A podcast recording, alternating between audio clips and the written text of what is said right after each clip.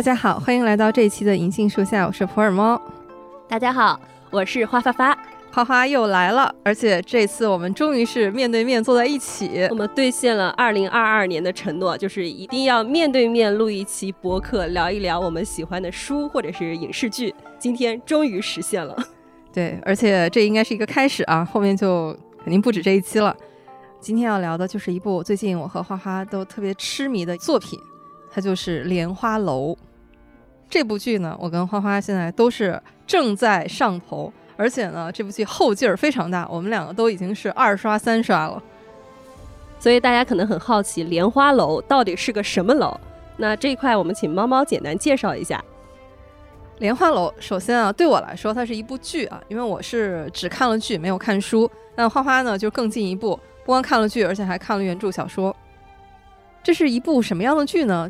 我在入坑的时候，完全是找下饭剧。我是被他的这么几个关键词打动了。他说是古装、推理、悬疑。第一反应是那可能是另外一部像《狄仁杰探案》啊，或者是什么《唐朝诡事录》这样的剧。所以我就打开了，而且前面我确实是当探案剧来看的，因为它是一个案子接一个案子。它的主角呢是一个十年前的武林盟主，叫李相夷，和大魔王魔教的狄飞升在东海决一死战船沉了，两个人不知所踪。镜头一转，十年之后，看起来像李相夷的这个家伙呢，摇身一变变成了一个神医李莲花，先被一条狗狗唤醒，浇了浇菜，出门去行医。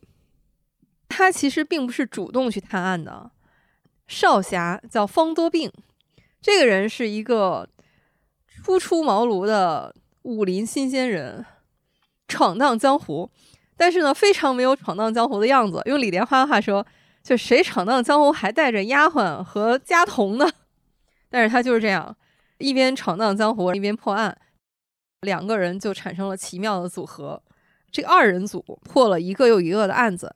但是又从二人组变成了三人组，就是当年的那个狄飞升，他是非常敏锐的，就找到了李莲花，一眼就认穿你就是当年的李相夷。本来两个人是死对头，结果没有想到，在这个过程当中又产生了惺惺相惜的情感。其实就是他们之间也没有什么深仇大恨，狄飞升找他就是为了比武。就这样的三个人组成了一个江湖探案三人组。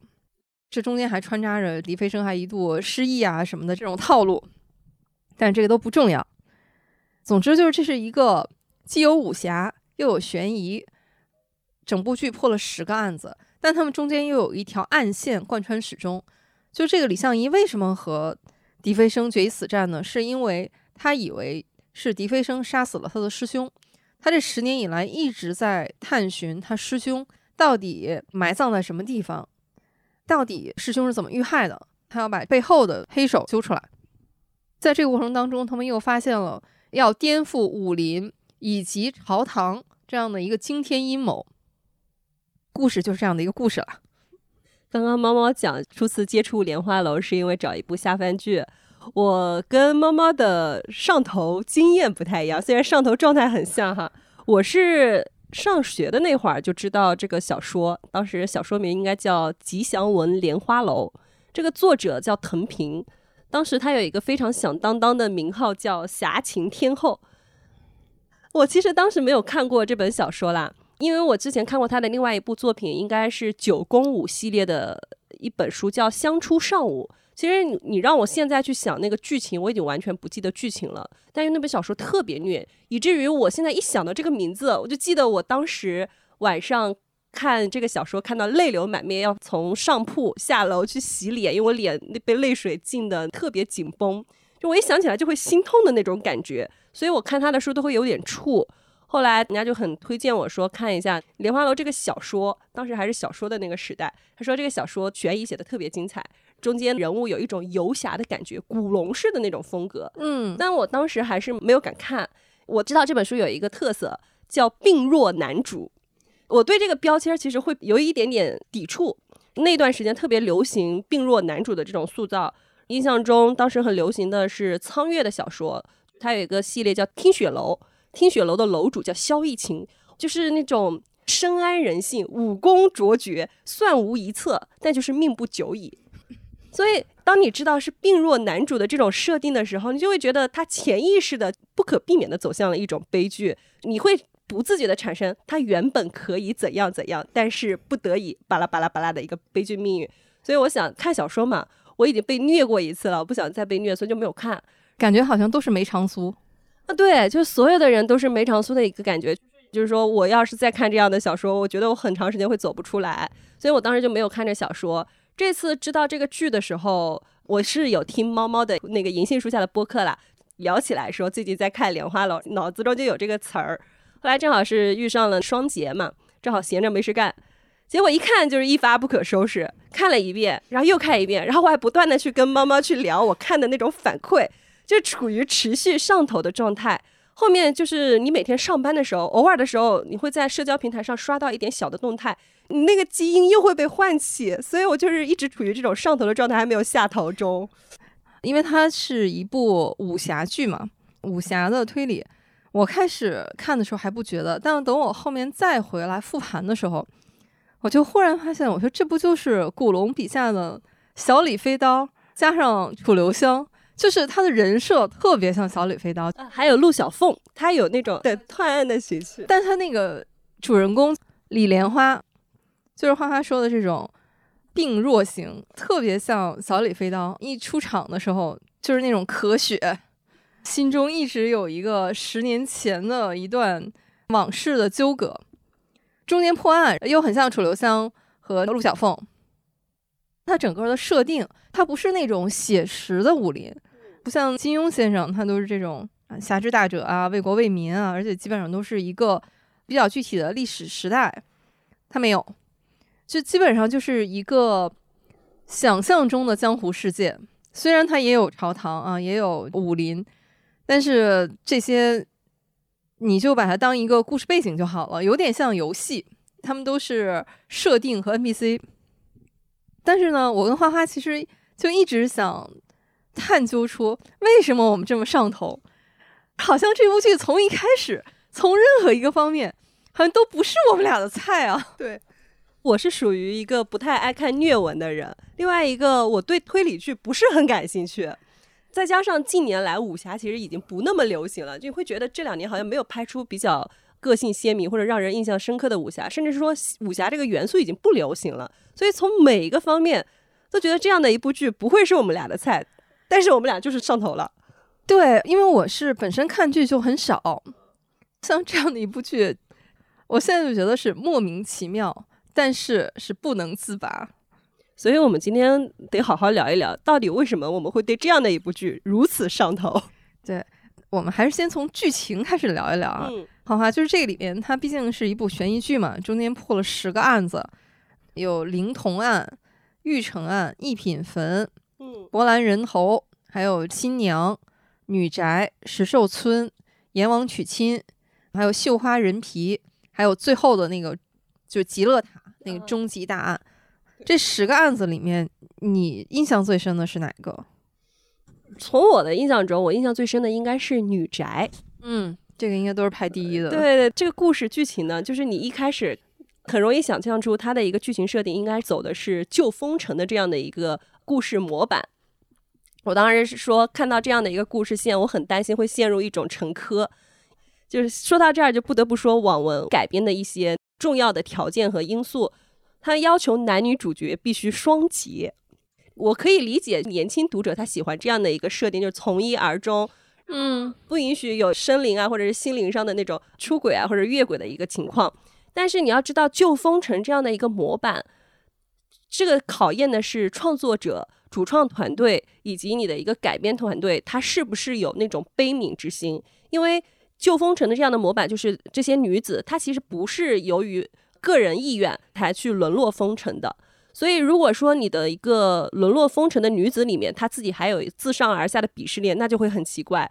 就是去年其实有一部很爆的剧啊，我就不点名了，就大家应该能猜出来。我其实都差点脱口而出了。在勾栏里面，大家还会说不卖身的，嘲笑卖身的，觉得卖身的下贱。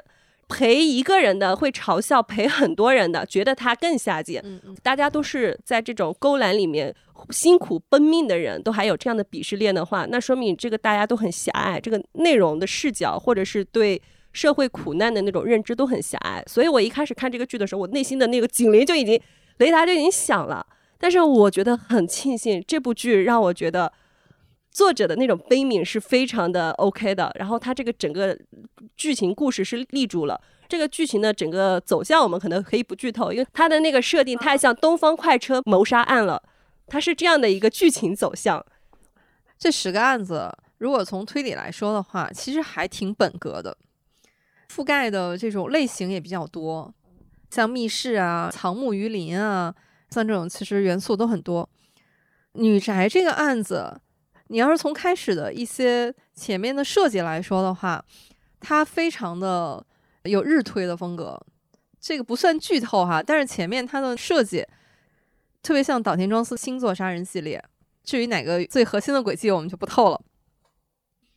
但是你往后看，你就发现最打动人的，既不是推理，也不是它出人意料的那一部分，而是你会被那个女宅里边那些女子们，她们之间迸发出来的那种勇气，那种要逃离的。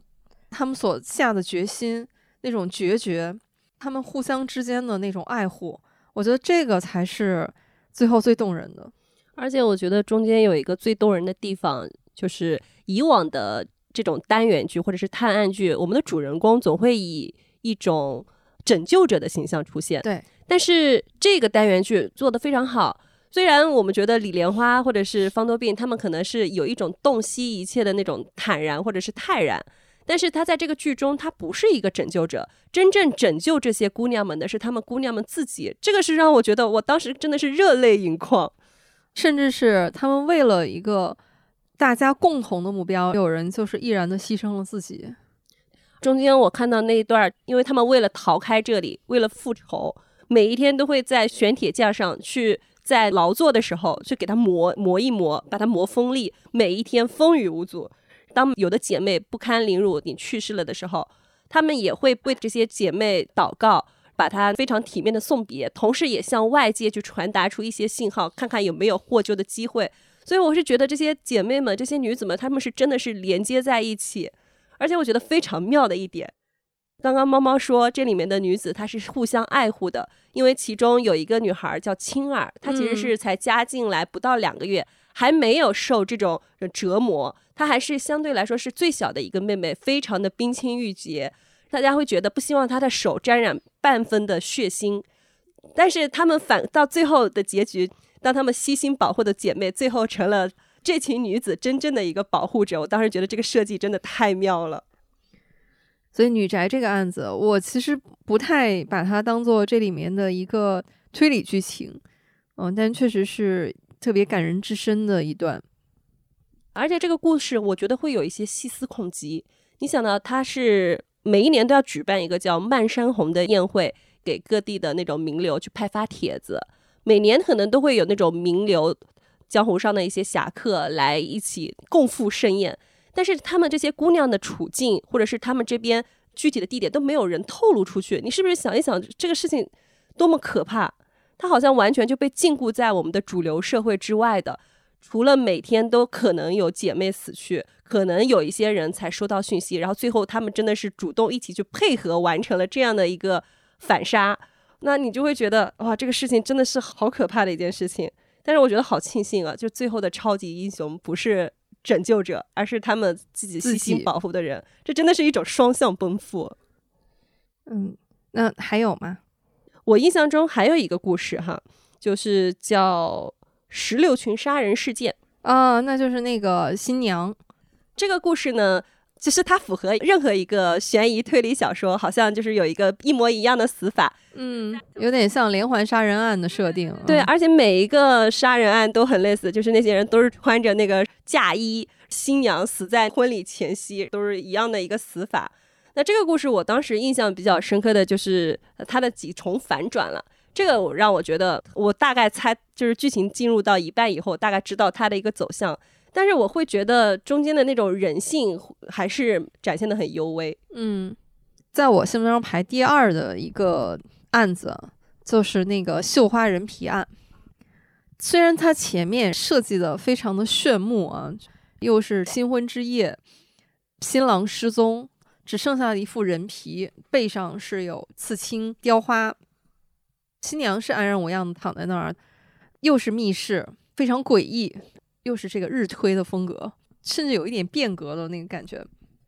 但是这个案子你跑到最后，发现哦，原来是一位女子，他为了信守承诺。一方面是为了报恩，是他们的恩人要求他们一定要把一件非常重要的罗摩天兵交到天机山庄的庄主手上，他就为了这个承诺几经犯险。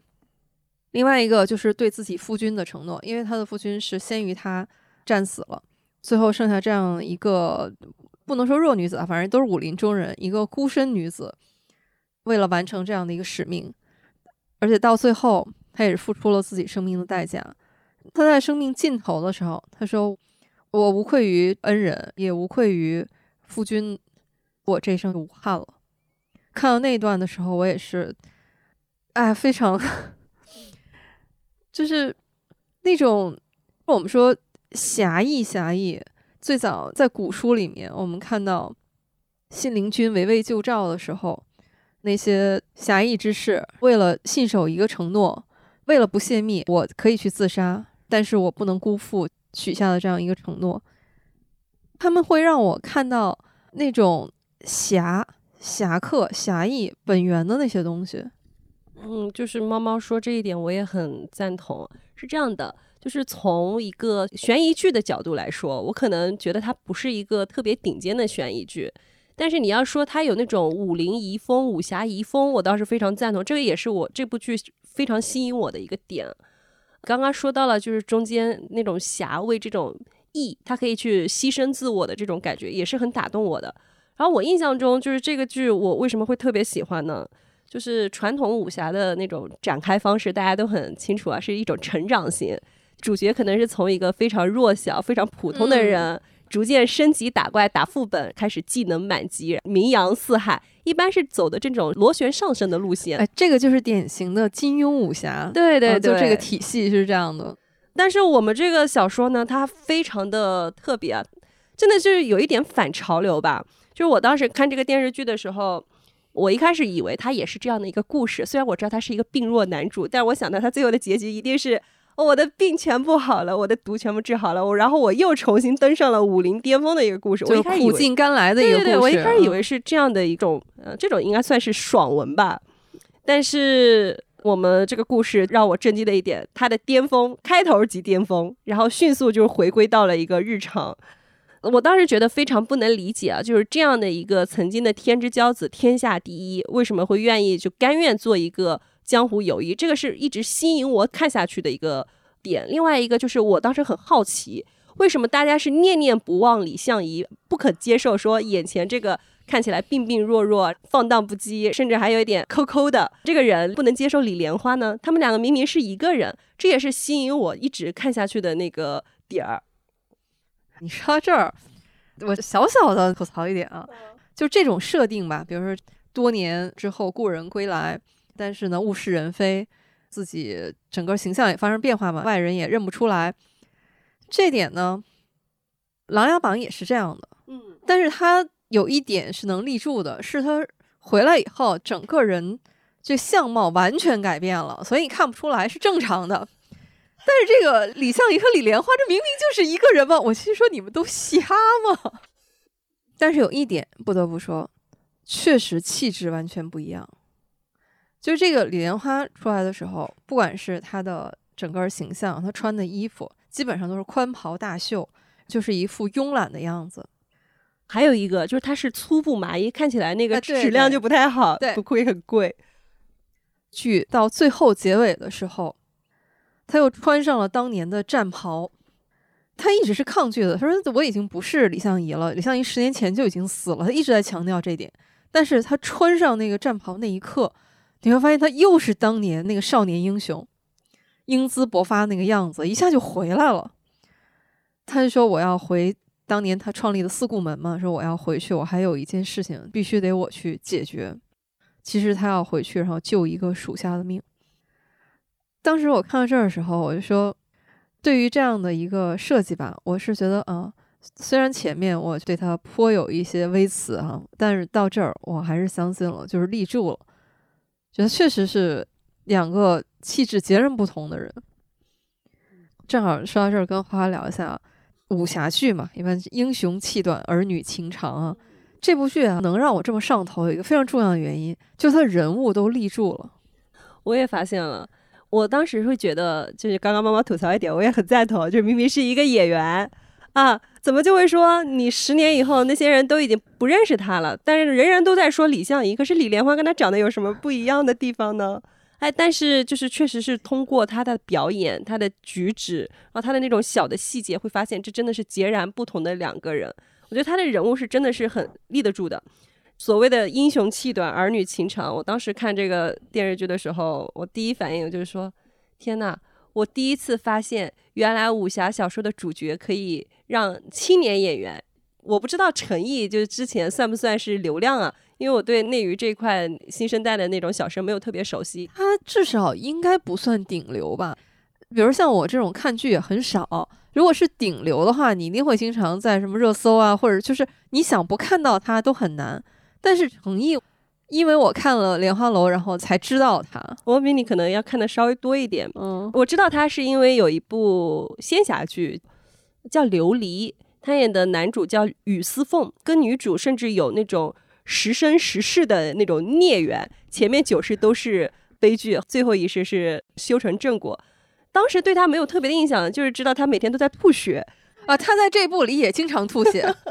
吐血小王子，我当时是没有 get 到他很帅，甚至说我也没有觉得他能演好李相夷这样，或者是李莲花这样比较复杂，甚至有十年这种跨度，性格截然相反的两个角色的。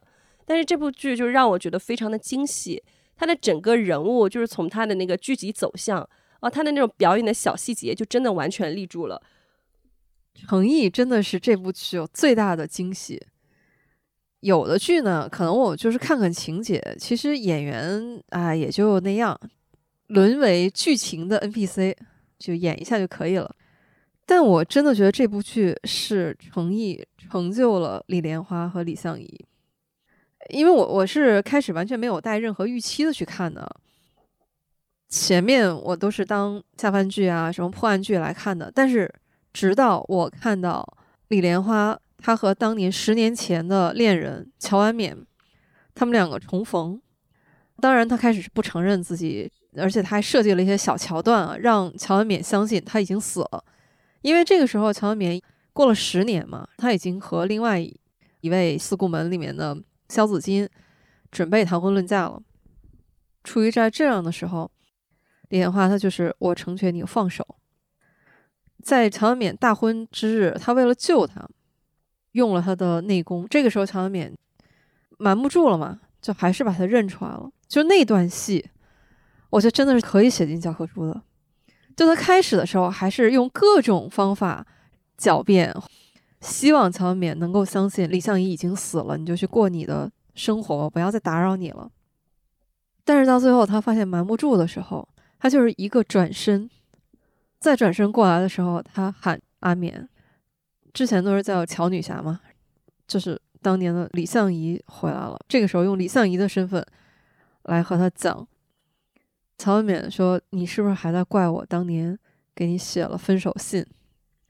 他说：“不是，说现在就完全都能够理解了。”就那场戏是我真正走进了这部剧。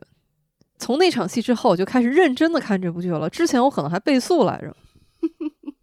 我已经很久没有这种一部武侠一部就完全没在意的剧啊，它可以是有这么细腻的情感，有这么深刻的演技，而且是他们两个演都很好。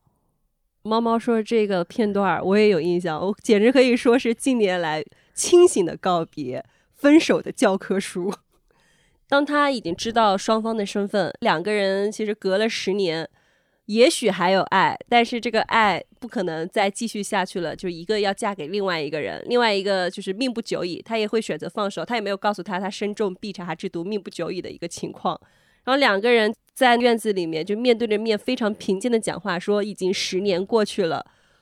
一开始会说女生会怪他说你骗我，你已经死了。他说其实你不是怪我骗你，你是怪你自己，就是嫁给他并没有后悔，你也不是后悔说你还爱着我怎么样。我当时就觉得哇一针见血。他说你还是跟十年前一样，李相夷就是还是一针见血。他说但是十年前的李相夷不会原谅任何人。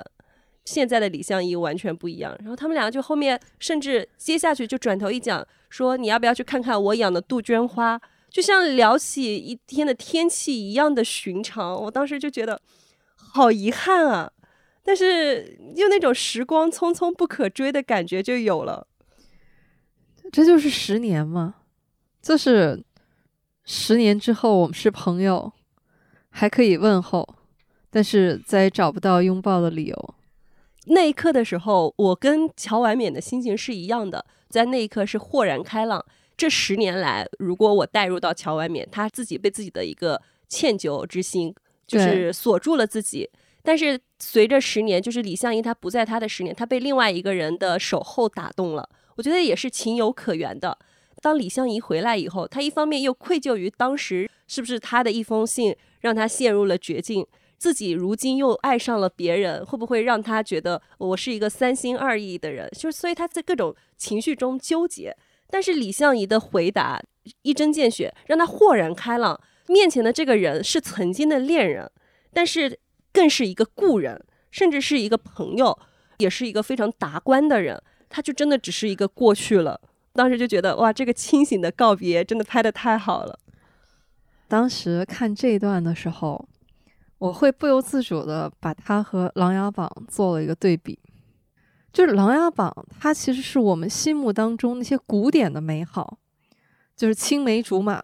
虽然十几年没有音信，就是而且所有人都告诉我你已经死了，但是我不相信，就我还守这个信念，而且从始至终他没有改变过。这是剧啊，其实书里面不是这么写的，书里面其实他只是说我们只是从小的好朋友。在相逢的时候，郡主也有了爱人嘛。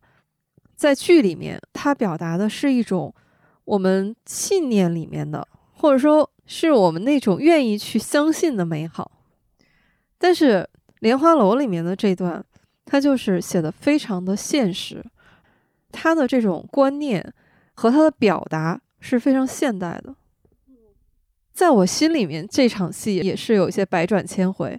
首先是就是花花说的遗憾，他们明明相爱啊，是如此的般配，但是就是错过了，就是有一种花束一般的恋爱。但是呢，你再往回看，就为什么会这样，你又觉得非常能理解。就年少的时候，这个李相夷他就是少年轻狂，在那个时候呢，他眼里面真的只有他自己的世界，他就是想我要匡扶武林，天天想的都是。这种江湖大事，一会儿说啊，这个门派出了问题，然后我要解救危机。在他心目当中呢，他觉得这个阿敏是他的，就是早晚都是他的，他们也一定会在一起。然后我一定会把最甜的喜糖给你，你是我的新娘。就是他的时间全都花在这些武林大事上，唯独就缺少了给阿冕的陪伴。我必须得说一下，以前我看这种模式的故事时，我对陈都灵演的这个乔婉冕这样的角色不是很感兴趣。嗯，他的一个设定太像《小李飞刀》里林诗音的一个设定了，你会觉得她很美貌，然后又有点凄楚，又有点婉约，是男人普通男人会喜欢的类型，但是他又有自己的一些小心思。就是他喜欢他的爱人光芒四射，呃，一统江湖的那种感觉，但是又会很遗憾，他的注意力不在自己的身上，是自己在追逐着他，他觉得自己会被忽视。对，一开始很容易会觉得这样的人设只是这样而已，你会觉得，嗯，这样的人设不是很带感。但是这一次的一个演绎和那种表演啊，就让我觉得这个人物是有丰富性的。对，首先他的那种情感的变迁，我觉得是非常合理的。他也是需要有人的照顾，希望有人全心全意的对待他。我觉得这一点是，首先他的变心非常合理。那第二个就是他会觉得李相夷的失踪或者是呃生死不明，是不是因为自己所造成的？他会为这个事情纠结，这是一个人寻常的情感。他和萧子衿相处了十年，最终被打动。经过了十年，他确信李相夷可能不会回来了，所以答应了结婚。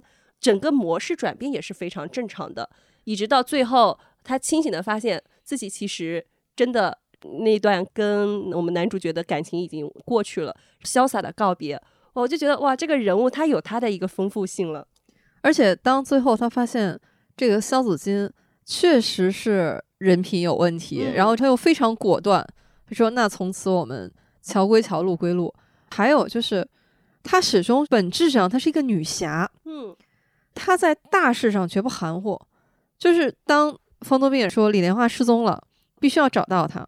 那个时候大家都不知道李莲花就是李相夷，这当然只有乔文冕知道。他这个时候他说：“四顾门，我们这个成立就是为了匡扶武林正义。这个时候不要说他是谁，就哪怕就是一个贩夫走卒，他现在需要帮助，我们都应该去找。在这个时候，他是非常果断。”说这个时候，那我下令，上下都去找。他不是那种柔柔弱弱的，就好像是一朵温室里的花朵。这个我觉得是两个人，他们都有彼此就是非常独立的美感。十年之后，这个时候李相夷这个莲花再说起乔安冕的时候，他就说：“乔姑娘她只属于她自己，她不再会觉得说啊，她是谁的，她谁的都不是，她就是她自己。”这些都是非常宝贵的东西。还有就是，我这次发现我特别惊喜的陈都灵，嗯，好美。我甚至觉得她可以演林黛玉。呃，弱柳扶风吗？还是古典？她又有那种古典的美感，就是有一些清冷，但是她的那种美感，她又是带着贵气的。她是那种大家风范的美感，她不是那种就特别小家碧玉似的。啊，我觉得如果早几年的话，可以演林黛玉。说到陈都灵啊，我这次也是对她感到非常的惊喜。就这个角色在小说里面，甚至在一般的电视剧里面，属于人设不那么好的一个女性人设。现在是要插个题外话，就是说近年来国产的电视剧中，我觉得女性角色人设最好的女主角，呃，甚至可能就是中间的一个很重要的女性角色是《琅琊榜二》里面。灵犀的角色，风起长林，灵犀这个女性角色到了这么多年，我还记得这样的一个女性，感觉她虽然戏份不多，甚至在剧情主线中没有怎么参与，但是她有一个不输男主角的那种气魄，就是她爱着男主角萧平金，愿意等他先完成自己的大义，但是不会为了因为他的爱情而停留住自己要学医到各处行医救人的这种。自己的脚步，因为他有他的梦想，有自己追逐的远方，可能是人设就会非常的完美。但是你要知道，就是现在的那种剧情，可能是人设大于演技。但是陈都灵让我感觉，我以前没有觉得她演技很好，但这一次我觉得她有一种人戏合一，甚至把这样的一个女性角色更加丰富立体的表达出来的一个惊喜感觉。她的清醒，就是刚刚猫猫讲了她的清醒，她的那种大义，就是在大事上拎得清楚的感觉。首先，你这个人物他有好多的层次，他不再是一个非常扁平的人物，他的人物是非常立得住的，就这一点让我觉得很惊喜。另外一个就是，他又有那种婉约的感觉，他长得真的是好古典啊！他扮上古装，我觉得他就是从那个时代里面走出来的贵族小姐。这次演的是一个侠女，她挽起的那个剑花，我觉得，哎，她在武林中可能不属于那种一流的高手，但一定是一个。名震江湖的武林美女，武林第一美女。对对对对对，这是剧里的人设。另外还有一个特点，她真的很有钱，她在里面是个富婆。对对对，她的那种言语之间，就那种富贵气，真的就是扑面而来。她不是需要那种什么很大的口气，但是她的那种举止和她的那种动作和她的那种眼界，很灵活的表现出来了。这也是让我觉得非常惊喜的地方。对，所以我觉得她可以演林黛玉嘛。就猫猫对女演员的最高评价就是可以演林黛玉，因为像黛玉这样的角色呢，她是可遇不可求的，她是那种灵气一定是要大于一切的，嗯，所以我觉得陈都灵可以。这次让我还有一点点惊喜的感觉是方多病啊，方小宝，这是一个贵公子的设定嘛？小说里面还跟他的形容不太一样，小说里面是一个面如恶殍的一个瘦弱公子，自以为自己长得很帅，但是我们剧集里面真的是赏心悦目的一个小奶狗。我会觉得他的身上就有那种充沛的活力，而且他是一个很明显是在一个非常幸福的家庭里面长大的，就会觉得他身上拥有爱人的能力，所以你会觉得，哎，这样的一个角色真的让人在我身边，他就是一个给我不断充电的一个小太阳。我转而一想到他就觉得好好笑，但是他又很纯真，感觉很好骗，让李莲花骗得团团转。但是他的好骗又不是因为他蠢，而是因为他真的。很单纯，嗯，他很愿意信任别人，也愿意去相信肝胆相照的朋友。我反而会觉得这是一种通透和大智若愚的感觉。其实他最后，然后是在整个武学上面整个通透了，还自创了好几个剑法。虽然说这个些剑法的名字听起来都都不着调的，什么逍遥公子剑。这一部剧里面还塑造了一个角色，就是刚刚说的三人行里面还有一个舞痴的角色狄飞升。传统的这种说是反派嘛，反派男一号一般都会把它设定为那种凶神恶煞的那种角色，但这个里面没有。首先就是他有一个完整的一个身世背景，就是他是怎么成为一个杀人工具的。另外一个，他有一个。什么该做，什么不该做的一个清醒的一个认知。第三个就是说，他跟男主真的是惺惺相惜。对，嗯，是一个魔教版的李莲花，甚至为了说我只要他续命一年，跟我大打一场就可以了。当时觉得哇，真的是太好笑了。因为电视剧的那种剧情设置嘛，它中间有一些反差萌的一些设定，你会觉得哎，这个人物也很可爱。但是其实这个狄飞生。就内心里面是有那种很火热的东西，他只是因为从小那个环境是一个非常严酷的，为了生存下来，然后你必须要去互相厮杀。那最后他找到了忘川花，能够解李莲花中的毒，但实际上，同时这个忘川花又是能够让他在武学上打通，我觉得是最后是一道关隘吧，然后达到一个极致。是这样的一个非常重要的道具，但是他宁可放弃，说我给李莲花。表面上他是跟李莲花说你必须得活下来，你还得跟我打一仗，但实际上他就是想让李莲花活着。他之所以说强调说咱们还有约啊，你一定要，他其实是就是想用这一点来让李莲花继续活下去。到最后，莲花写一封信给他，就说十年之前我虽然赢了你，但是那是因为我兵器好。只是占了这个便宜，现在呢，我已经不可能再和你续约了。但是呢，方多病是我的徒弟，现在也非常精进，所以呢，你要是非要找人和你在武艺上 PK 的话，你就去找方多病。狄飞生就面朝东海，还有一段内心戏，就是你我之约，无人能替，谁也代替不了李莲花在我们狄飞生心中的一个地位。这次这部剧给我感觉是，首先是改编的特别好嘛，第二个就是演员演的特别好，陈毅演出了那种有一点泾渭分明的一个反差，他身上有一种通透的感觉。更让我感动的是，他真的是留恋那种俗世的花花草草，他很留恋那种哦，我每天起来拔萝卜，萝卜去换银子，是给别人治病，喂养他的那个叫狐狸精的小狗。对。甚至就是说做很难吃的菜，他很享受这样的一个生活。他身上留恋着一种对人世、对生活、对俗世的这种眷恋。我觉得这个人他不是一个纸片人，他是活生生的一个人。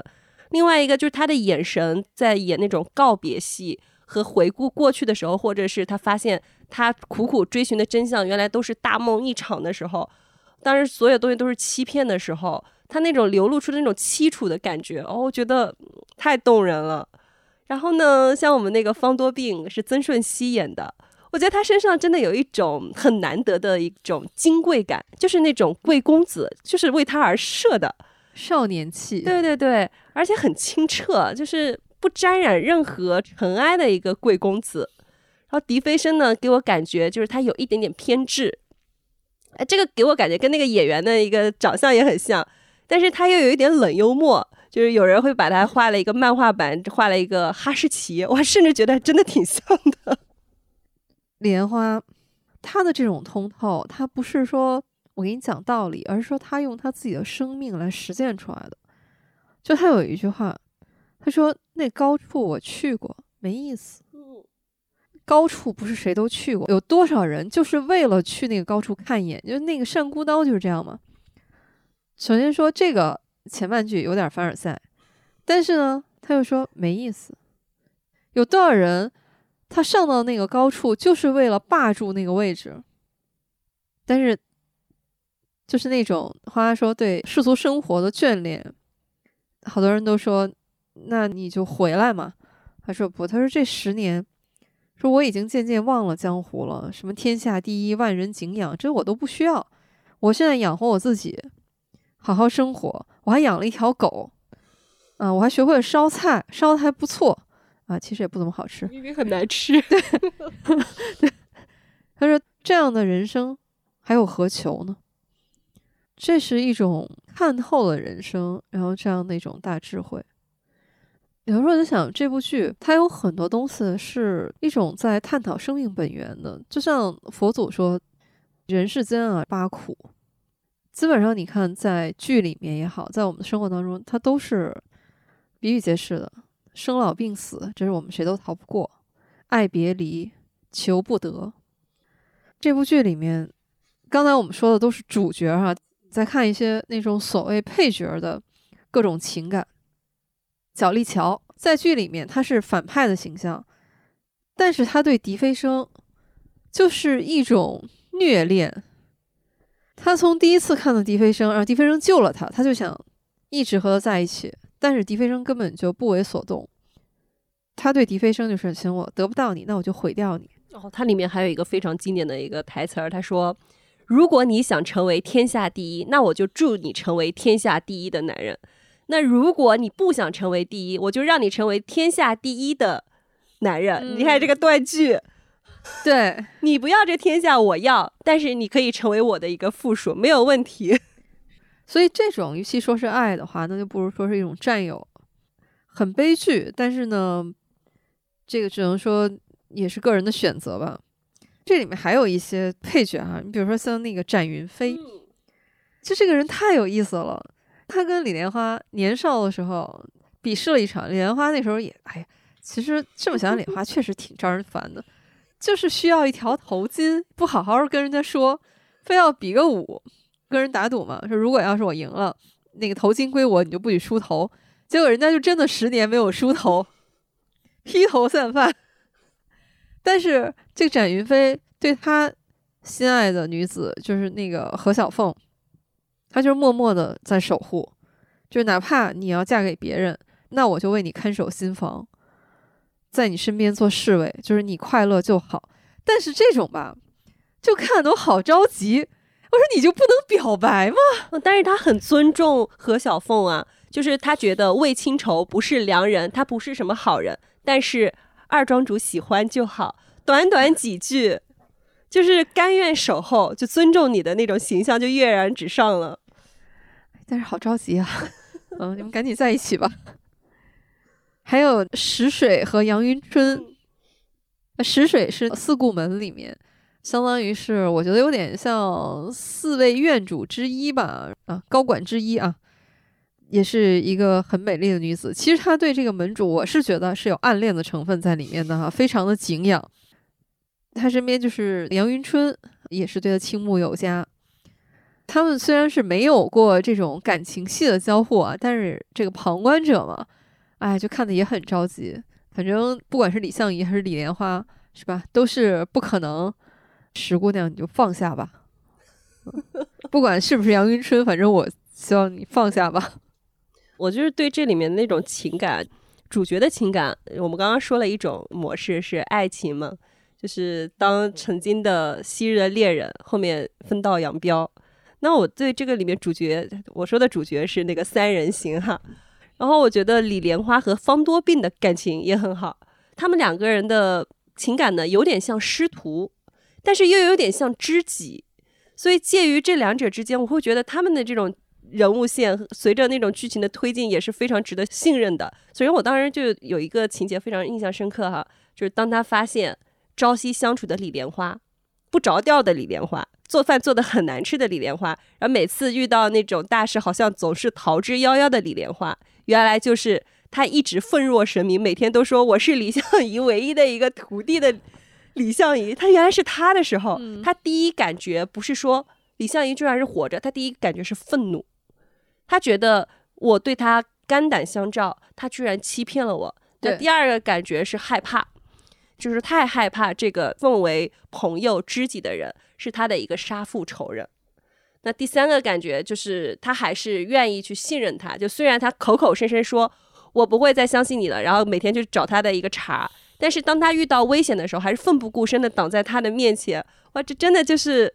知己啊，他们之间那种师徒情谊，或者前辈对晚辈的那种爱护，这个是容易理解的。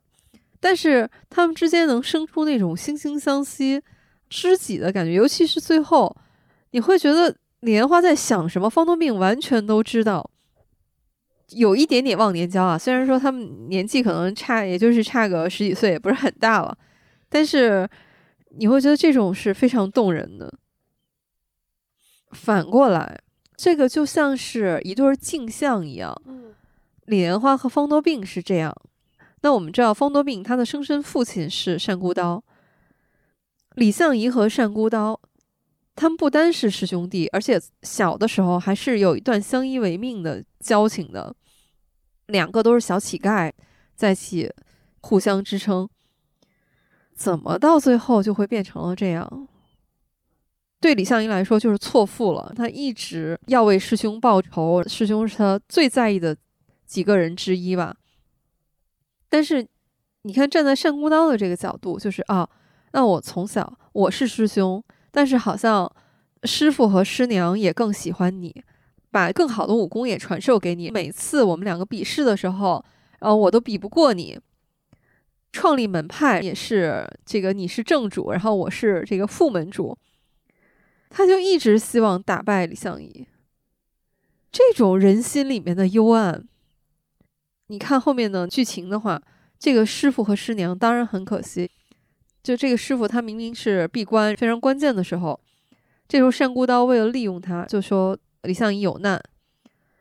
师傅就急火攻心，为了让单孤刀去救他，就把功力都传给他，自己就溘然长逝了。在我们看来，这个是师徒之间非常师徒情深的一种体现，为了救徒弟不惜牺牲自己。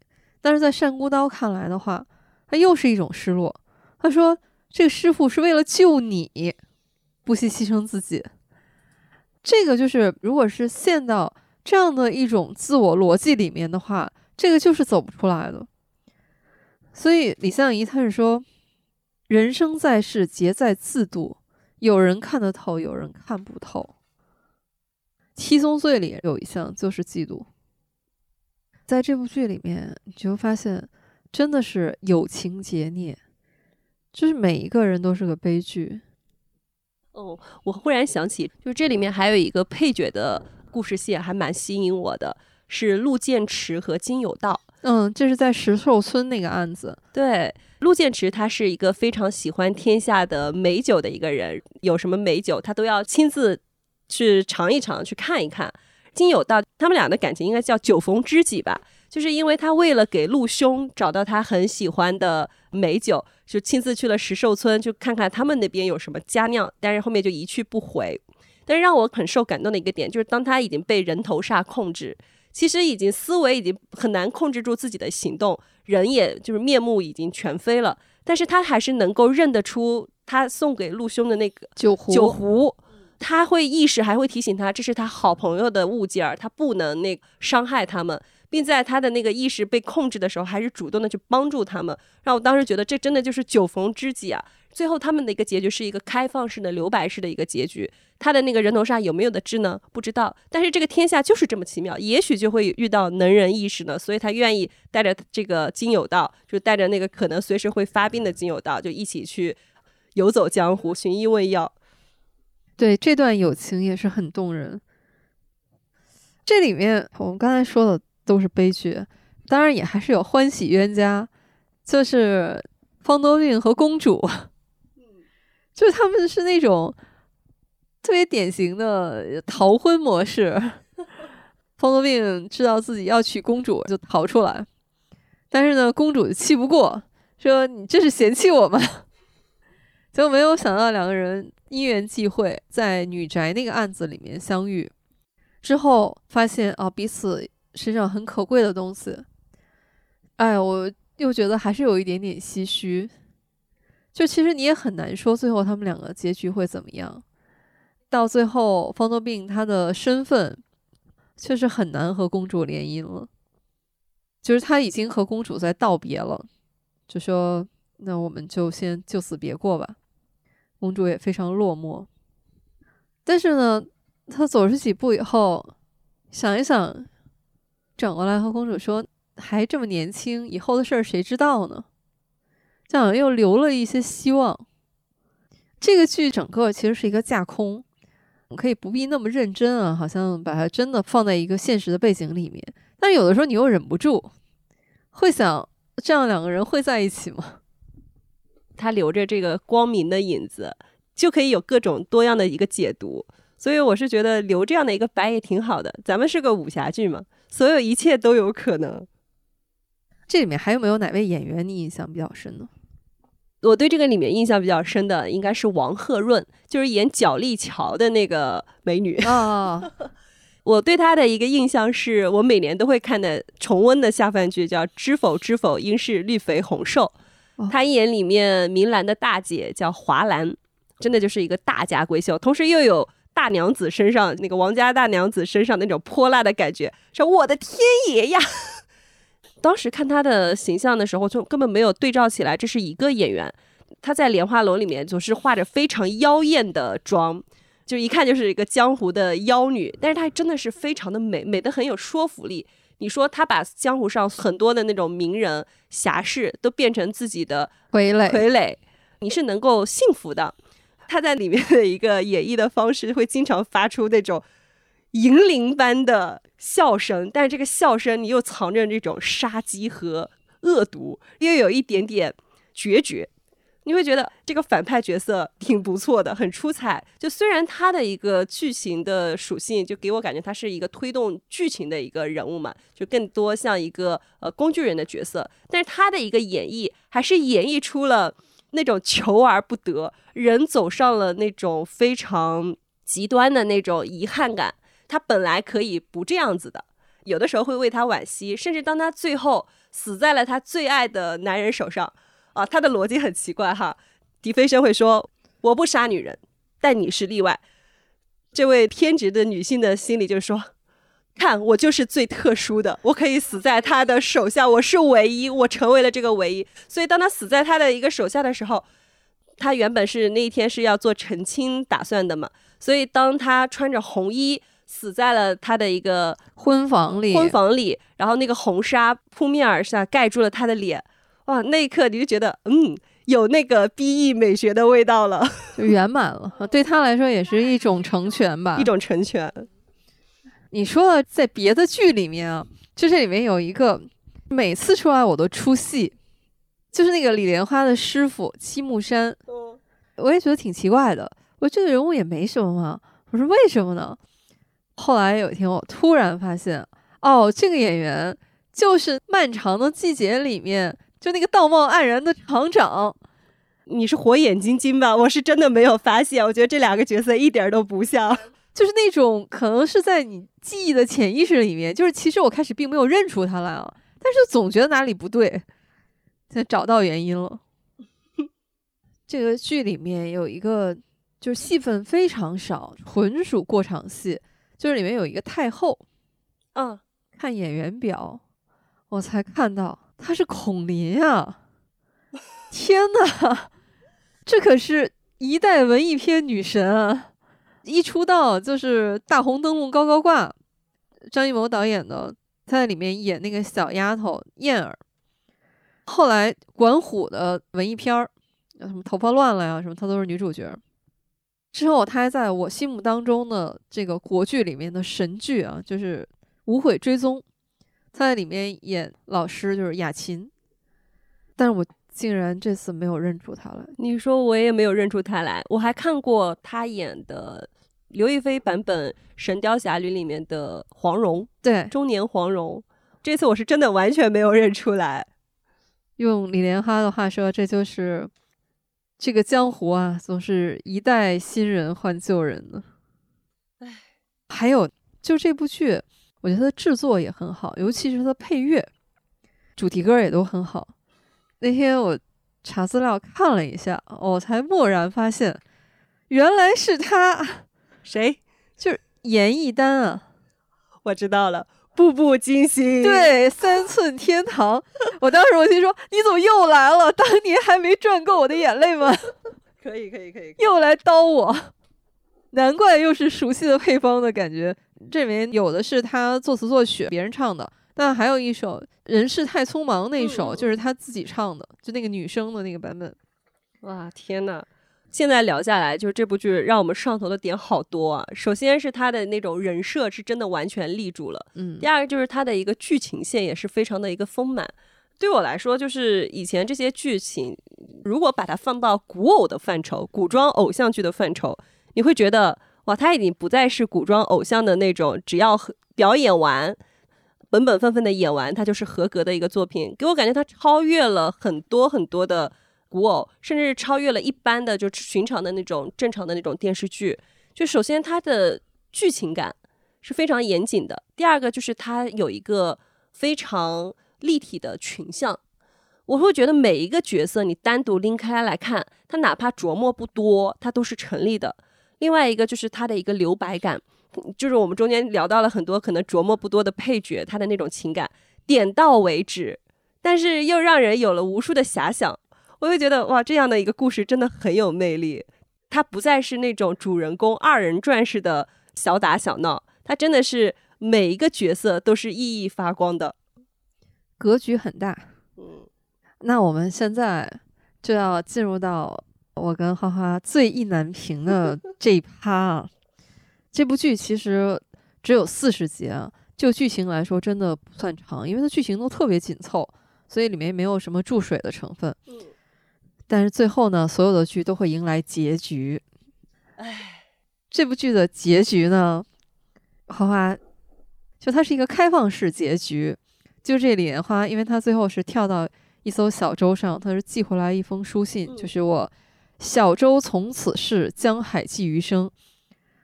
你会愿意选择哪一种？在我的心中，在武侠剧的设定中，生要见人，死要见尸。如果没有找到尸体，那么我就相信这个人没有死。你像那个单孤刀，大家都已经挖出了他的尸体呀，但是后来他其实并没有死呀，一切都有可能。另外一个我们很熟悉的《神雕侠侣》啊，就刚刚说的小龙女，说中了情花毒，无药可解，生命就是随时可能会逝去，跳入了绝情谷底。但是他在谷底里面吃着蜂蜜，吃着那个白白鱼。他的毒就莫名其妙解了，然后武功还更加精进了。你在这种设定里面，这是武侠哎，武侠里就是有奇迹，然后会有奇遇，会有奇人的地方。你在这个里面，什么故事不会发生呢？根本没有百分之百的事情。所谓的必查之毒，天下无药可解。之前情花之毒也是这么说的，所以我觉得他应该是有光明的结局吧。只要没有见到尸体，我就觉得李相夷肯定会长命百岁的。至少是花花选择了让李相夷、李莲花嗯长命百岁。如果是放在武侠的设定里面啊，一方面是看作者是不是还想继续写，另外一方面就看读者呼声够不够高。你知道当年小龙女就是要写死了的，但是因为反对的呼声太强烈，所以这还是复活了。福尔摩斯也是一样。福尔摩斯甚至是柯南道尔，他说：“我不想写了，求求你们。”这个别说读者不答应，连他亲妈都不答应。结果最后迫于各种压力，最后还是让福尔摩斯又复活。但是这些是我们的美好的愿望。所以你是觉得李相夷、李莲花最终是消失在江湖里，是因为他去世了吗？如果说从我们每个人的命运最终的结局来说啊，每个人都是要死的啊。我就在想，为什么我们会这么意难平？咱们就说武侠小说啊，固然有很多是开放式的，就是就是这个只是故事完结了，也也不提他最后死还是没有死。比如像这个郭靖、黄蓉，最开始射雕这种少年意气风发，到了神雕里面，中年固守襄阳城，是一代精神领袖啊。最后到了《倚天屠龙记》里面，三部曲里面。甚至没有正面描写，只是侧写，从别人的口中说襄阳城破，他们以身殉国，像这样的结局是我们能接受的，好像没有这么让我们心潮澎湃。在这里面，我其实是想说，为什么当我们一想到李莲花，她是不是真的死了，她有没有可能活下来？在这一点上，就是你看现在不光是我们俩在这儿没有答案啊。网上，然后有很多莲花楼的小组啊，有多少人就纠结在这样的一个问题上？这个又说到，因为我跟花花两年前认识的时候，甚至那时候我们还没有见面，在网上，我们就为了讨论金庸小说里面的意难平，然后就能彻夜长聊。到莲花楼里面，我就特别想知道，就是那花花，你刚才其实说出了你特别迫切的一个，我觉得是一种信念。你希望莲花活着，不相信他在这点上就要死去，这是为什么？我舍不得他死啊，因为我觉得这可能是我遇到的非常喜欢但又觉得非常遗憾的人物。是这样的，就是你在这部剧中，就这里面的所有的角色，都口口声声念着十年前的李相夷，说他是如何少年得志，呃，如何恣意飞扬。但是当他们聊起李相夷的时候，可能我们会配一些电视剧，有一些闪回，它确实是非常细枝末节的一些闪回，就很少的一些片段。但是他在聊起李相夷的时候，我会觉得李莲花如今跟他之前已经相差很远，但他们的人物内核完全没有变。你说他从来没有做过一件违背本心的事情，十年前的李相夷也是这样的，他不同意他们的四顾门臣服于朝廷，要独立于朝堂之外。不允许任何人质疑这一个决定，因为如果是动摇了这样的一个初心的话，他觉得这个师兄不要也罢，也就所以就说了一些很重的话。当他十年以后，人家说你要不要再回归，他不想，他觉得以前很好，现在也不错，没有人能逼得他做任何的事情。虽然他可能武力值不如之前，现在是个残血哈，他的那种社会地位就是游医肯定是比不得是天下第一人嘛。不再是能够对江湖一呼百应，但是他的本质还是没有变的。那我肯定是希望这样的一个人能够活下去。虽然我觉得中间有很多那种伏笔啊，好像在预示着他可能是个悲剧，但是我自己不愿意相信。真的是又想起了鲁迅先生那句话：“悲剧就是将人生有价值的东西毁灭给人看。”当时我看《琅琊榜》的时候。看到最后也是哭得不能自已，但是我觉得那是一种畅快淋漓的感觉。我们从一开始就知道梅长苏就是以前的林殊，也是这样的，大概十几年啊，让前后对比。当年金陵城里面最明亮的少年归来的时候，变成活在阴谋里面、躲在暗处去拨弄朝局的这样的一个人。他的结构是非常那种中国古典式的悲剧模式。就开始的时候都是那种忠良蒙冤，特别有一种杨家将啊、赵氏孤儿的这种感觉呢。最后是这样一个死里逃生的人孤身归来，开启复仇。但是到他开始复仇的时候，他是由低往高。中国的传统悲剧就是你中间经历的磨难，但最后是苦尽甘来，然后最后是一个大团圆的结局，得偿所愿。对，最后。虽然梅长苏林殊是死在了战场上，但是他说：“我就是要回到当年我的战场上，就是等于他过了十年，他得偿所愿之后，我又回到林殊的身份，回到我最初的起点，以我当年理想中的那个自己，所以他最后的生命是个圆满。莲花楼留给我的更多的就是遗憾。就这样的一个人，他其实已经放下所有，他完全可以过一个普通人平凡的这样的生活了。但为什么不能让他就这样平平淡淡的生活，然后让他能够多给他一段时间，然后能让他自然而然的走到最后，而不是说他在这过程当中。所有人都希望他活下来，然后为他去努力，然后他一遍一遍的去救别人，到最后还有人在逼迫他。那个萧子金还在逼他拔剑和他来斗，他的反应还是说：“我不能让你杀我，不合适，让你背上这个罪名不行，我自自己把这个剑震碎了。”就是他到最后一刻，然后也还是说为别人想。你希望他好好活下去，不要辜负这样的一个非常良善又非常豁达的人。就你刚刚说到这一段的时候，我忽然想起来，一开始的时候都不记得了那个剧情，就是他去救昔日的同盟，这个同盟昔日背叛过他，就是他身上必查之毒，就是那个云比丘下的嘛，也是当时是一念之差。但是他在救云比丘的时候，跟他有一个教科书式的对白，他说之前当他身中碧查之毒。被狄盟主打下东海的时候，他当时其实是恨他的。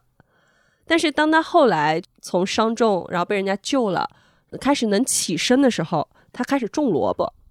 萝卜一天天的长大，他看到萝卜顶土而出的时候，当时就是想哭，因为对于他来说，当时复仇不是最重要的事情。他当时就是穷，肚子饿，他只想把自己肚子填饱，所以他把四顾门门主的令牌当掉了，当了五十两银子。所以当时，当他收获了很多萝卜的时候，他拿着萝卜去卖钱，准备去把四谷门的门主的令牌给赎回来。但是当他去走在那个路上的时候，他深刻的感觉他舍不得银子。我当时就觉得啊，天哪，他真的是慢慢的就接受了自己可以成为一个普通的人，就为柴米油盐这种琐细的事情去活着的时候，我当时就觉得好遗憾啊。但是我又很理解，所以当他说他为什么忘记了去恨他。以及为什么会恨他，就慢慢放下的时候，他的这种豁达真的是由心而发的。其实由这个莲花楼的结局，最近也是在思考一件事情：不管是文学作品还是这种影视戏剧，好像往往印象最深刻的都是悲剧。好像是，为什么呢？我们一方面被虐的看一部剧下来，身上遍体鳞伤、千疮百孔。但是好像你又沉浸在当中不可自拔。你看像这样一部剧虐我们一遍还不够吗？居然还二刷三刷。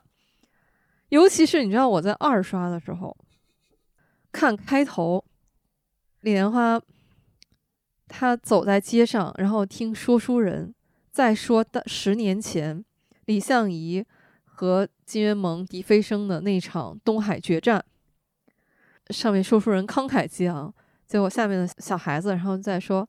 那他到底死了没有？有人说他肯定死了，又有说不可能，他的剑法这么高超。这时候他走在旁边，他像一个路人一样。他去出诊，他说我的诊费五两银子啊，这不能少。被他治的那个肉铺的老板，被他戳破了奸情了，在后面气急败坏说：“你一个痨病鬼，咳到半夜谁都能听得见，就那意思就是你也活不长。你这么抠抠缩缩的，你要这么多银子干嘛？”然后他就说：“我可以给狐狸精养老呀，就是他养的那条狗狗。”我当时看到那儿的时候，我的眼泪唰的一下就出来了。我当时我就说：“莲花，你说要给狐狸精养老的，你这个骗子！” 当你回来再看的时候，你会发现，哦，其实这就是幸福，就这样平平淡淡的幸福，对他来说就是这么的奢侈。我们粗浅的这种对戏剧理论的一点了解哈，我们都知道悲剧其实最早就是古希腊悲剧。那古希腊悲剧就认为这个悲剧都是命运的悲剧。你作为一个人，这个世间的英雄和这些上天的神的旨意之间，就是你的命运是早就注定的。你这种抗争必然会产生悲剧。比如说像经典的这种古希腊悲剧，什么？俄狄浦斯王神话里面那个西西弗斯。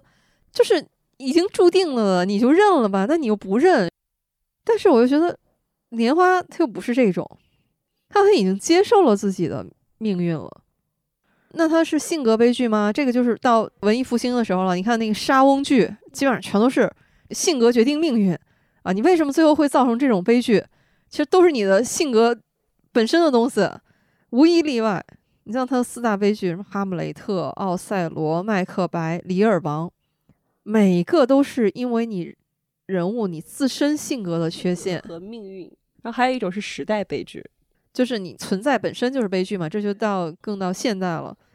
当然，你说从悲剧的本源来说，也有一种理论说啊，其实喜剧的内核也是悲剧嘛。这个我们就不展开，这个不是所有人都认同啊。但不管怎么说，悲剧它从根本上来说的话，不光是说一个戏剧的理论，那其实就是你人本身的存在就是一种悲剧。我们为什么会对悲剧产生这么强烈的共鸣？其实仅仅是因为，就是鲁迅先生说的，就是我把美好的东西、有价值的东西打碎了，你觉得可惜吗？其实不完全是，就在这个里面，你像亚里士多德，他就认为说，我们看悲剧的时候，其实你是带着一种距离，带着一种无害的这种距离去观看。那这个时候呢，就是有一种在观看这个悲剧的时候，在里面是能够体会到一种快感的。但是你又没有伤害，始终你是隔着一层。对我理解，就是说到这个悲剧，大家观众为什么就是对悲剧又虐，但是又觉得有那种审美上的快感？当时跟藤平一个时代的一个网文作家叫肥我思存，人称后妈，就他写的那种言情全是虐文。就他说过一句话，就是说解释了为什么大家喜欢这种悲剧结局。他说。人生本来就是有苦有甜，我们这代人生活在太平盛世，几乎没有见过多少苦难，所以爱情里受一点伤算是难得的历练。嗯，但是呢，我会觉得，可能普通的言情跟我们这种就是这个故事呢，更偏向于侠情，还不太一样。它不能像那种爱情里面那种百试百灵的这种虐文的那种走向。我会觉得这次的结局。如果是悲剧性收尾，或者是开放性收尾，它其实归根结底是一个没有明确行文的收尾。它会让我一次次的想，就是不断的去回顾这个内容的一个剧情。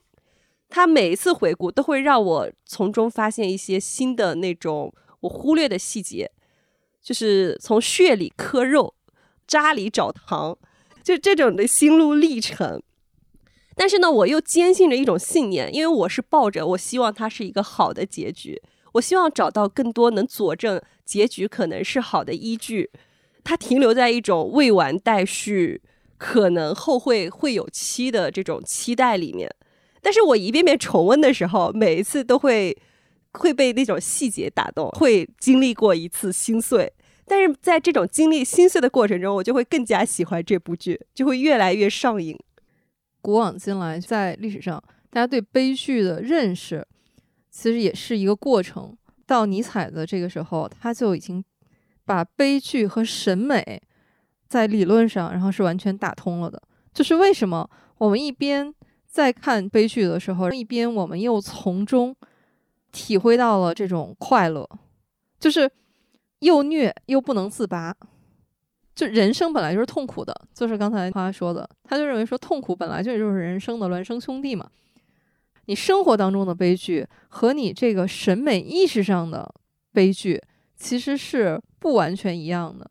沉浸在戏剧当中的时候，其实你是一种审美上的悲剧，就是也会看到哈，有所谓的什么 B E 美学啊，就是他都 B E 了，然后但他为什么美？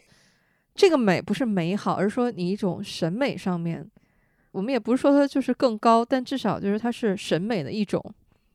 就我可以感觉到，我们看到的故事真的有千千万，悲剧性的结尾也有千千万，但是悲剧上升到 B E 美学的其实不那么多。对，我会觉得，如果你只是为虐而虐，那我觉得你是一个套路化的一个工业流水线上的产品。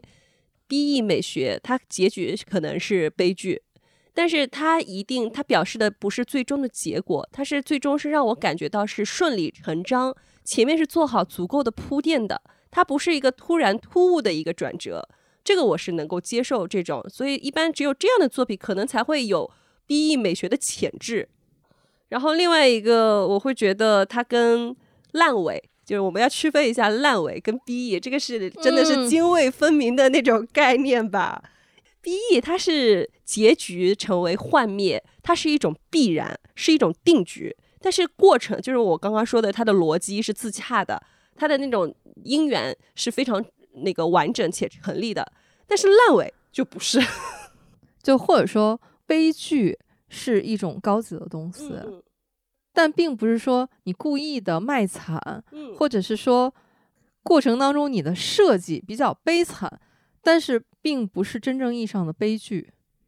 我想了想，我最近磕的就是从电视剧的角度磕的那些剧，结局好像都是结尾不是特别好，但是它也上升到了一种美学。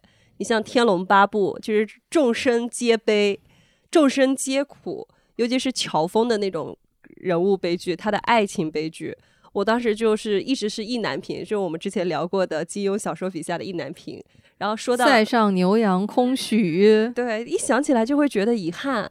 然后说到我们比较熟悉的古偶仙侠剧《仙剑奇侠传》，不管是第一部还是第三部，比如说第一部是李逍遥独自带着娃，灵儿为了天下苍生牺牲了自己；第三部龙葵又一次走上了铸剑的命运，没有办法复活。男主角景天和雪见其实也没能长相厮守，就景天可能时日也无多。最让人唏嘘遗憾的就是三生三世之约的紫萱和我们的长青，一个守护了他的大业天下苍生，另外一个就是他女儿是正常的长大，他的生命时日无多，他也是选择留在了南诏，两个人再也没有相见，但是还是彼此爱着对方。其实每一个故事想起来都是悲剧，但是你还是会不断的想起。哇，这个故事真的很美，那这种遗憾让人觉得很美。还有就是刚刚我们前面聊到的《步步惊心》，步步惊心，我甚至是不敢二刷的，我也是，我是永远停留在当年看那一遍。但是只要后来我再听到《三寸天堂》那个主题曲响起的时候，立刻会把我带进去。哦，我说这个黑洞太可怕了，所以我到现在没有敢二刷。我到现在也只看过一遍，当时我还在上大学，我们大在宿舍的大学的那个宿舍里面的电视机看的这一遍，但是那个虐伤到我，就是早上一起来，我眼睛就肿成了核桃。去上那个专业课的时候，大家都觉得我被打了。我到今天都不敢再次去看这样的一个故事，但是《三寸天堂》的旋律一起来的时候，我还是会想起我当年追剧的那个岁月。确实，好像 B E 让人印象更加深刻，会不断反刍。步步惊心，它还有一个是因为它虽然小说是虚构的，但是它依托的历史是完全真实的，而那段历史本身，它里面的那种残酷性，其实小说也只是掀开了一角，就是那种不能说是代入感吧，是可以想见的，是那样的一种残酷。嗯，不过这个剧再好啊，难道就没有缺点吗？当然有啦。所以，哈哈，这里面有没有你觉得明显的、你觉得比较出戏的地方 其实一开始你说了，明明是同一个演员，啊？对，虽然每个人的口中都说他的样貌大变，但其实并没有嘛。这个大家都通知的。然后另外一点呢，我觉得他的宣传的一个口径，他说是武侠加推理，但是从我的感觉哈，就是他的推理并没有那么强。我我因为我不是一个资深的推理小说爱好者，我会觉得他推理的更多就是靠他猜。主角的在探案过程中太像安乐椅侦探了，太洞悉一切了，所以我会觉得悬念性可能不那么足。所以如果是把它当做一个悬疑剧去看的时候，可能会有一点点小失望，这是一个缺点。我就是对负责道具的这一部分不太满意。怎么说？李莲花最后在小船上写字，就是写最后那封印刷，体，就那一套文房啊，嗯，就太某宝风了。啊，就打开橙色软件啊，哎，这个真的有点太不古风了。还有就当然了，不是我也不知道为什么会注关注这个细节，但真的是我些微有一些不能忍。李莲花她写字的那个笔呀、就太细了，就这种笔呢，它介于勾线笔和小楷笔之间，就基本上就是更像画工笔画的，就线描的勾线笔。像这样的笔呢，我一般来说我们是不会选它，就是作为这个写字或者书法的笔的哈。这是一个，还有一个硬伤，就是他最后写的时候呢，他没有墨块儿，他是只有墨汁。嗯，但是我们看了一下，就是剧里面人物虽然没有朝代，对吧？但是你看有几个细节，这个“小舟从此逝，江海寄余生”，这是苏轼的词，对吧？所以他至少应该是宋朝以后。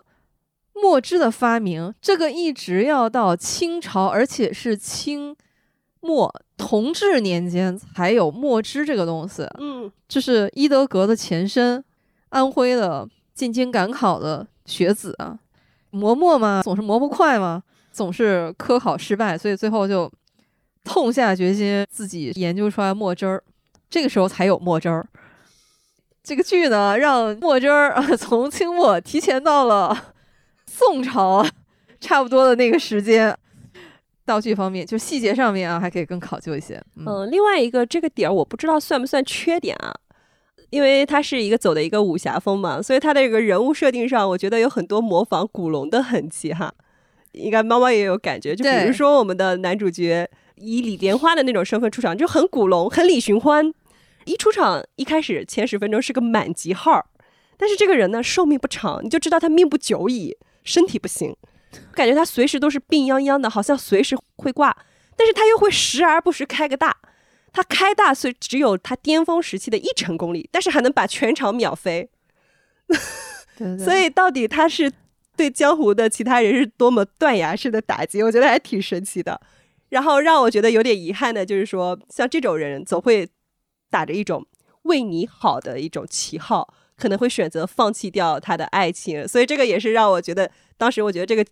故事，他的故事有点遗憾的一个点儿所在，然后他的这个人物其实也有这样的一个设定，这是我觉得稍微有一点遗憾的点，还更像古龙的那个设定呢，就是女人缘太不错了，基本上好像跟他年龄差不多，甚至稍微有一点年龄差的女生都会被他吸引。人物在塑造的时候，一开始我觉得有点模仿古龙，就这一块不能算是缺点吧，只是觉得模仿的痕迹稍微有一点点重哈。他成功的唤起了我对古龙武侠的。怀旧之情，搞得我最近想重温一下古龙的武侠小说了。啊，我觉得也可以，所以我说他不知道算不算缺点嘛？这个我们搁置。搁置。对。这部剧我们刚才一直聊的是剧啊，其实它是有原著小说的，啊，是滕平老师的一篇，这个也算网文吧。就这些年，我们很多的剧集是改编自网文的，特别是有一种现象啊。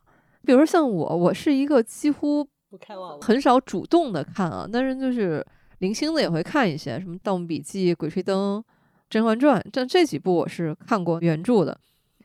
但是像那个《莲花楼》，包括像《琅琊榜》，我是在看剧之前我不知道有这个原著小说。等我看完剧以后呢，呃，《琅琊榜》我是又看了一下原著啊，《莲花楼》我是没有看，花花是看过的。这个也不知道是不是我的偏见，就拿《琅琊榜》来说，我会觉得是剧改的更好。嗯，不排除先入为主啊，但至少是我认为改编是很成功的。《莲花楼》我没有对比过，花花，你你看过小说以后有对比吗？嗯，我是看过小说了，虽然看了三十四个小时，但是为了当时是想看一下跟剧有什么不同，所以非常匆忙的把它补了一遍。我们小说跟电视剧其实差别很大。首先呢，就是因为电视剧跟小说的载体不一样，小说它有更丰富的人物，它有更多的人物，它的剧情的案子可能会更多。首先就是说它的一个篇幅承载度，一个剧集就是四十集的体量是承载不了这个小说的一个长度的，所以它在剧情上做了大量的一个融合和删减。其次就是他把很多一些人物做了一些角色的合并，这个其实是我觉得是一个比较正常的一个改编。另外一个很大的改动是在于，他把他的一个主要角色去做了一个很大的一个调整。主人公李莲花这个其实没有特别的变化，它的内核还是跟原著保持非常一致的。乔婉冕其实主要的一个故事走向其实没有变，但是他的一个人设是聚集在电视剧上做了一些丰富，包括演员的一个表演，其实让他更加立体。比较大的改动集中在方多病和狄飞身上面。先说方多病吧。首先，电视剧中演绎出来的一个角色，我们现在把它定性成一个标签儿，就是现在网文中非常流行的叫“快乐小奶狗”。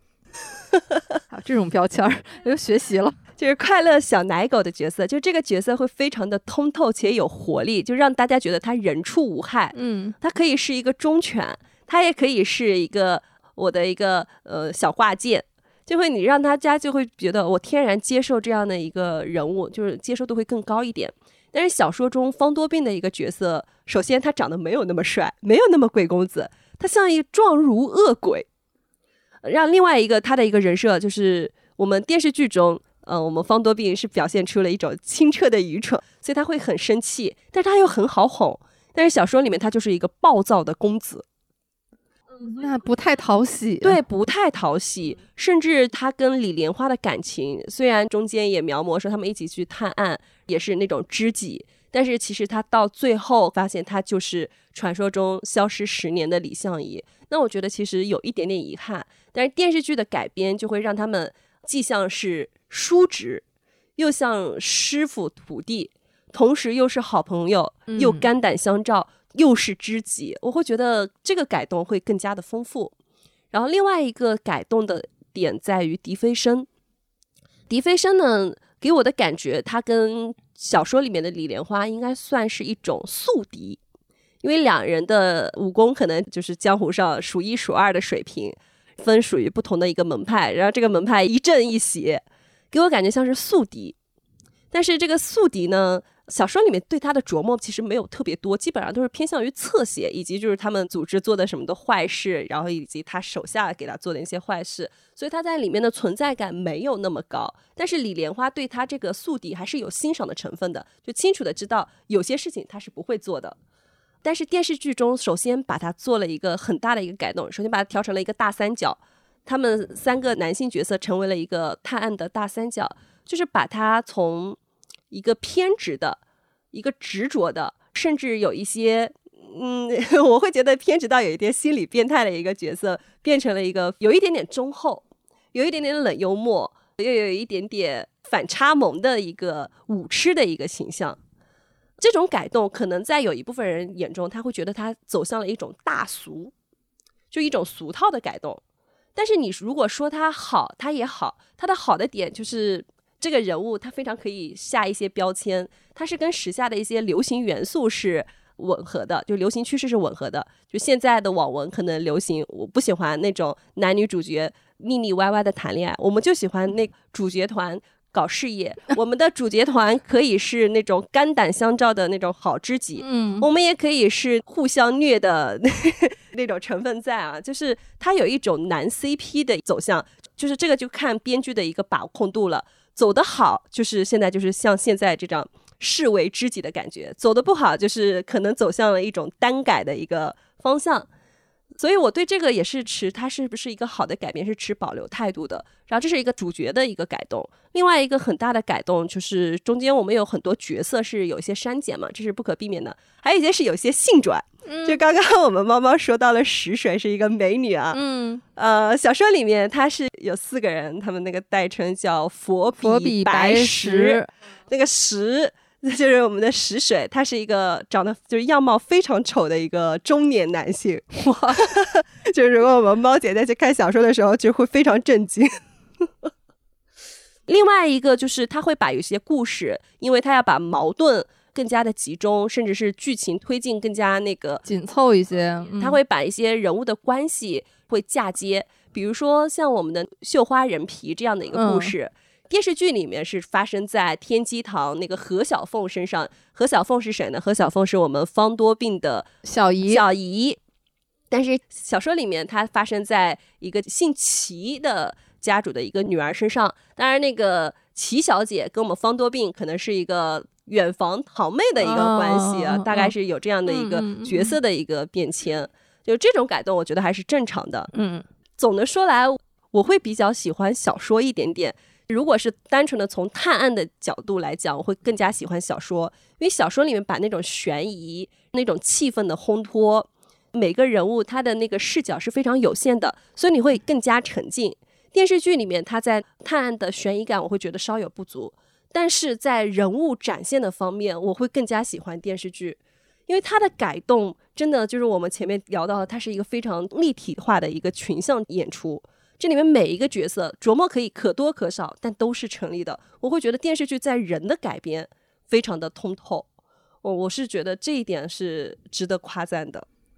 这种感觉有一点像《冰与火之歌》的原著和《权力游戏》剧，因为他们是同时，但是呢，那个剧里面它也是要做大量的整合和紧凑的这种改编，也做了很多合并。书呢是会更丰富，但问题是书没有写完，然后剧又往前拍了，呃，然后剧还烂尾了。这个就这种关系，我觉得是有一点点像哦。还有一个非常大的一个改动就是结局。我们刚刚花了很长的时间讨论这个结局是开放式结局还是悲剧性结局。小说里它有一个非常明确的结局，但你说它是喜是悲，可能要看客自己去判断。小说里面结局是非常明确的，李相夷没有死，掉到江里被渔民给救了。当方多病和狄飞升看到他的时候，他的脑子已经不是特别清楚了，碧茶之毒侵入了脑海，他的那个智力。已经大不如前，就是整个人昏昏沉沉的。小说里面写的是活的还不如一条狗。然后他这个时候眼睛已经看不见了，右臂就是有一只手臂是动不了的，就整个人嗯就非常的浑浑噩噩。但是他跟人家聊起来的时候，有的人就会觉得他在装疯卖傻，因为他知道这个人有没有钱，有能不能给钱给他买吃的。所以这是一个小说的一个结局。我们电视剧的一个结局就是。留了一封绝笔信，但是有一个小小的番外，大家拍了一个在海边策马奔腾的一个场景，湖边有一个人很怕冷的人，披着白裘在那等，他没有回头，这样就是一个结尾。看客自己去评估一下，就是说这样的一个结局，哪个是好的，哪个是呃悲剧的，你更喜欢哪一个？就是每个人可能都有不同的一个判断吧。这么说的话，让我对原著小说引起了浓厚的兴趣。我觉得可以去看一看，但是小说真的特别特别长。我是一边看，然后加机器人那个读书，听了三十四个小时才勉强看完。哎呀，时间是一个问题。嗯，好，再说吧。但是我就发现，就就是这些网文改编的影视剧，有的时候往往是比我们就是印象当中的那些经典文学，它的这种影视化好像更成功一些。嗯，这个也是一个悖论，就是当我们讨论文学性的时候啊，那这些小说呢，不好意思啊，就是 网文的意思，不不好意思，这个免责声明必须要出来啊，就是没有看低的意思。但是如果我们是说拿文学性去做一个衡量的话，那可能我们对于经典文学哈是有它的一些定义的，或者说一些概念的。但是呢，这些经典文学它的影视化。很难成功，这个可能一方面，经典文学首先它很厚重，它的经典可能不是在情节的大开大合上面。从情节上来说，它跟网文相比较而言，网文的情节可能更加的那种曲折离奇，甚至那种情节就是有一些诡谲啊，有些是那种波澜壮阔的。就是从情节的把控性上来说，网文它的那种强故事性。会更加容易改编，但是经典文学，首先它因为它很厚重，它的改编难度会非常大。它很多那种经典都会，比如说它有那种时代的元素，然后有一些很多心理层面上的一个东西，它在改编的时候难度就会特别大。还有就是大师们太喜欢留白了，对，就他是留了很多空间给你自己去思考。所以就是为什么说一千个人心目当中有一千个哈姆雷特，嗯，就是他太容易引发每个个体不同的思考。还有就是说，你同样一个人在你生命的不同阶段，你看同一本书，可能你的感悟也是不同的。因为像花花说的，他经典文学很多，他最成功的地方往往不是他的情节，嗯，但是我们看影视剧的话，我们还是需要情节去推动的。这么说的话，我觉得我这些年。古装剧我可能就看了两部吧，就是《琅琊榜》和《莲花楼》。那你看的是有点少。呃，这就是我只是说我印象特别深的哈，当然中间插着也会有，比如说像说悬疑类的，什么《唐朝诡事录》，但那个确实就是看过一遍，基本上就这样了。在在之前的可能就是像《狄仁杰探案传奇》啊这一类的，但是这个网文改编的吧，就是这两部，《步步惊心》也算呀。啊，那那太久远了，那都已经超过十年了。哇，时间时间都去哪儿了？嗯，《庆余年》那这个我没看，哇，这个超经典。《赘婿》也没有看，还是看的比较少吧。这些成功的网文，它的影视化好像它天然的具备一些基础。就是首先，他们这个原剧本就是在小说圈里面非常的有名嘛，本身很成功。第二个就是它有一个非常强烈，然后非常吸引人的一个剧情走向，比如说他为了复仇，为了翻案，为了那改变过去的一个命运，是现代人怎么回到过去中看，是一只蝼蚁，还是说它能够逆转历史的走向？这个其实它都是有一个非常强的一个剧情线在推动着我们去看，吸引着我们去看。这个确实是这种比较成功的网文的一个基本模式嘛。就首先它原著原著基础，第二个就是强剧情，然后第三个我觉得可能适合改编的一个点儿就在于这里面非常成功的一个改动点，有一个就是他们基本上有非常靠谱的一个制作团队，会吸收那种原作者的那种。建议啊，有的是以编剧的形式加入，那有些可能是以顾问的一个形式加入，去进行一些微调。然后，因为他有一个非常尊重剧情走向嘛，尊重作者的一个意愿。然后，另外一个就是选角，有些人物的一个加成，它是可以给到那个角色加分的，会让这个故事更加深入人心。确实，好像是说网文在这块的改编是天然具有优势的，但是经典文学不太一样。今天也特别开心啊，和花花聊了一下《莲花楼》。我觉得今天就聊的比较畅快，因为我们是用整段的时间，这样整个展开铺陈开来聊，很多我们心中这种郁结的东西，好像得到了一种打开。嗯，所以有的时候我觉得播客真好。或者说戏剧的理论是，你可以在一个很安全的距离里面，然后去观看。嗯、但是播客呢，就是给了你这样的一种。非常充沛的一种方式，可以去充分的打开。哎，我这个里面我可以提一个小小的要求嘛？啊，我特别想给我们播客的听友布置一个家庭作业。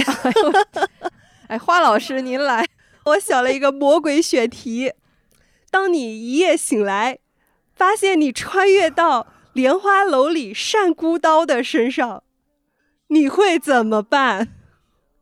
就是我们穿越成了反派，你如何逆转你这个死局？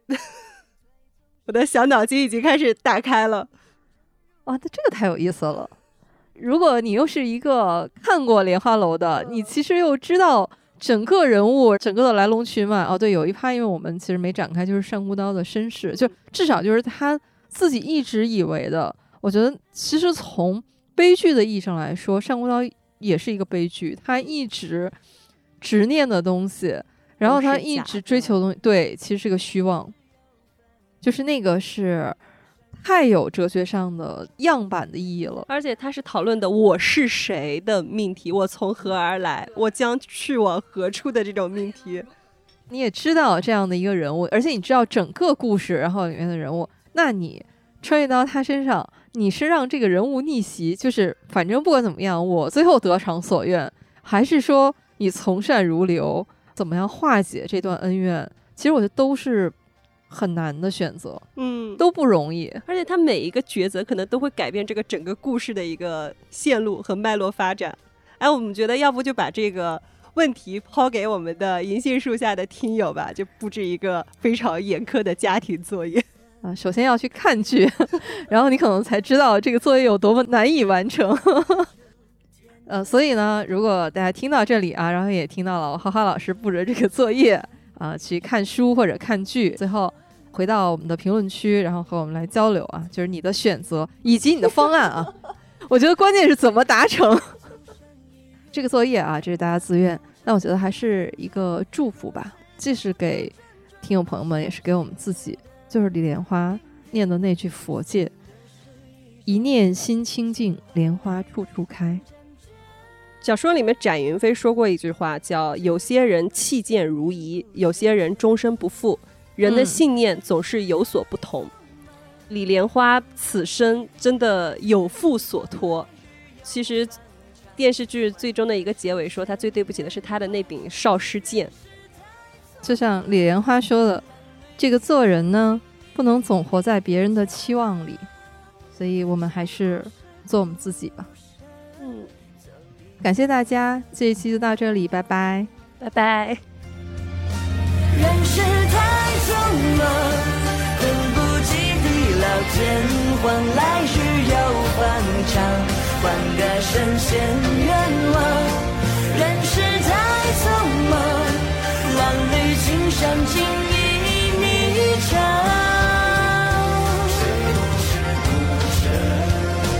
走一。